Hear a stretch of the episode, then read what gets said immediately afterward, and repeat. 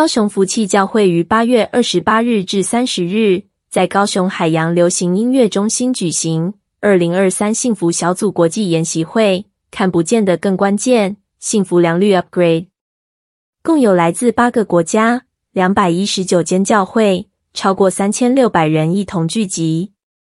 众人也期待在三天的研习会课程中，能透过牧者信息的分享与讨论，更确信福音的永恒价值与奖赏。在接下来做幸福小组时，拥有新的眼光与态度，继续为福音奔跑。在高雄福气教会主任牧师杨习如致欢迎词后，同为福气教会会友的高雄市议会康裕成议长，以及代表陈其迈市长前来的高雄市民政局严清志局长，也上台致辞，祝福所有与会者在三天的研习中都能有丰富的领受。此次研习会的首场专题信息。有杨习如牧师以“若有人要跟从主”为题进行分享。在四福音书中，耶稣与门徒有许多对话，而耶稣说：“来跟从我。”也正是耶稣道成肉身来到世界后最强调的一句话。来跟从主的真意为何呢？马可福音八章三十一至三十四节写到耶稣受审判前的一段故事。他告诉门徒自己将要到耶路撒冷去。会被犹太的领袖迫害，但是第三天会从死里复活。然而彼得却拉着耶稣，劝耶稣不要去。耶稣却对彼得说：“撒旦，退我后边去吧，因为你不体贴上帝的意思，只体贴人的意思。从撒旦，退我后边去吧。”背后的深意是彼得不体贴神的意思，只体贴人的意思。他并不在乎别人的感觉。在罗马书八章五至七节中写道：“体贴就是跟从肉体，而当人跟从主，就不会跟从肉体。体贴肉体也代表着不在乎神的旨意，与神为敌。”耶稣看出彼得劝退他是出于自私，而非出于单单爱他，而自私就是罪的源头。杨牧师表示，彼得拦阻耶稣，并非好言相劝，而是气急败坏的责备跟拦阻。在路加福音二十二章三十一至三十四节中，彼得说自己同耶稣受死也是甘心，但是耶稣却说彼得会三次不认主，就可以看出两人的认知有极大的差距。直到最后，彼得选择跟耶稣切割关系，正是因为看见自己的老师有危险了，担心自己会同受牵连，这就是自私的展现。不过，在马可福音八章三十三节中，也可以看到，耶稣是转过身看着门徒，在责备彼得的。这是因为耶稣知道，每位门徒都和彼得一样，只体贴肉体和自己的意思。杨牧师解释，耶稣让我们看见门徒的普遍现象，就是每一个人都是自私的，毫无例外。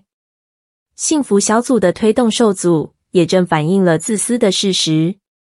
因为耶稣也在经文中提醒，若有人要跟从他，就要把自私除去。因为自私自利的人是不会跟从耶稣的，甚至会卖了耶稣。当教会和门徒都是自私的，我们又要如何才有盼望？杨牧师指出，十字架的核心意义就是舍己，因为耶稣本身就是舍了自己才上十字架，舍己也是耶稣要我们拥有的唯一一项条件。今日多数教会的门徒训练逻辑多着重在知识训练，然而知识没有办法解决自私的问题。杨牧师说，知识越高的教会，纷争就越厉害。在自私的基础上，知识最终会变成武器。耶稣受难前在克西马尼园的祷告提到：“不要照我的意思，只要照你的意思。”这句话就是舍己的展现。杨习如牧师说：“使开幸福小组过程充满拦阻、无法持续的根本问题和原因，就是自私。幸福小组就是在挑动人的自私神经。”杨牧师说道。在路加福音十四章二十五至二十七节中，耶稣所提到的父母、妻子、儿女、弟兄、姐妹和自己的性命等，正是我们经常因着自私而无法舍下的生命课题。且往往自私会使我们的生命在经历这些无法舍下的事情时，内心患难成灾。杨希如牧师提醒，要让 Best 觉得感动，就要让他们从我们的身上看见耶稣的爱。这必然会需要付很大的代价，但我们舍己有多深，幸福小组的果效就有多大。因此，耶稣才说：“若有人要跟从我，就当舍己。”因为自私会使我们面临很大的挑战。不传福音，不开幸福小组的话，人的自私就会在其他地方更显明出来。杨牧师说：“幸福小组也是门徒训练的合唱。我们要做的不是挑出当中的精英，而是要做到扁平化，让每个人都有能力传福音，成为蚂蚁雄兵。既然人背后的自私才是危害教会的利器，那么门徒训练的根本价值就是要使人挪去自私。”学习舍己。若我们得知人生的所有问题都源于自私，那我们应当如何学习？杨牧师首先认为，门徒需要在福音的平台中学习。门徒训练是面对血淋淋的生命问题的过程。很多时候，我们都是在装。在幸福小组里，我们总是表现出懂得怜悯人的样子，这也是种学习。装久了，就会学会耶稣要我们实践的，最终就会变成真的。装也是门徒训练的一部分，更是一个人不断对付自己的过程。杨牧师表示，当我们觉得自己有了很多爱与怜悯，但是当遇见了一个不可爱的人，我们就会看见自己的有限，学习勉强自己爱护他。虽然十字架上的爱是无中生有的，但是人的爱是激发出来的。所以我们才必须要学习。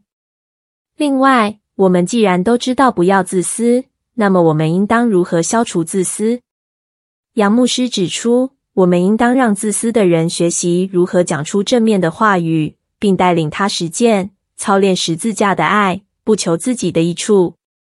很多时候，基督徒的自私，其实，best 都看在眼里，只是他们不说，因此没有舍己。就没办法开好幸福小组，这就是我们为自私所需要付上的代价。拒绝开幸福小组，就是拒绝面对自私的问题。福音就是解决自私的唯一途径，这也是主耶稣要我们跟从他的方式。耶稣做什么，我们就做什么。杨牧师表示，若我们认为跟从主就是稳定参与主日聚会，多读一点圣经。多参与一点服事就错了。